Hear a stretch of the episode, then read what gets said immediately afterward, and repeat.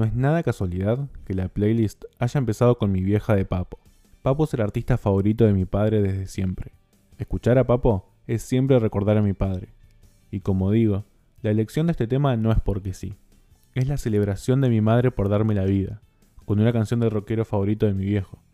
Es de las primeras canciones que recuerdo de mis primeros años de vida. Solíamos cantarla riéndonos con mi hermano porque nos daba gracia el estribillo.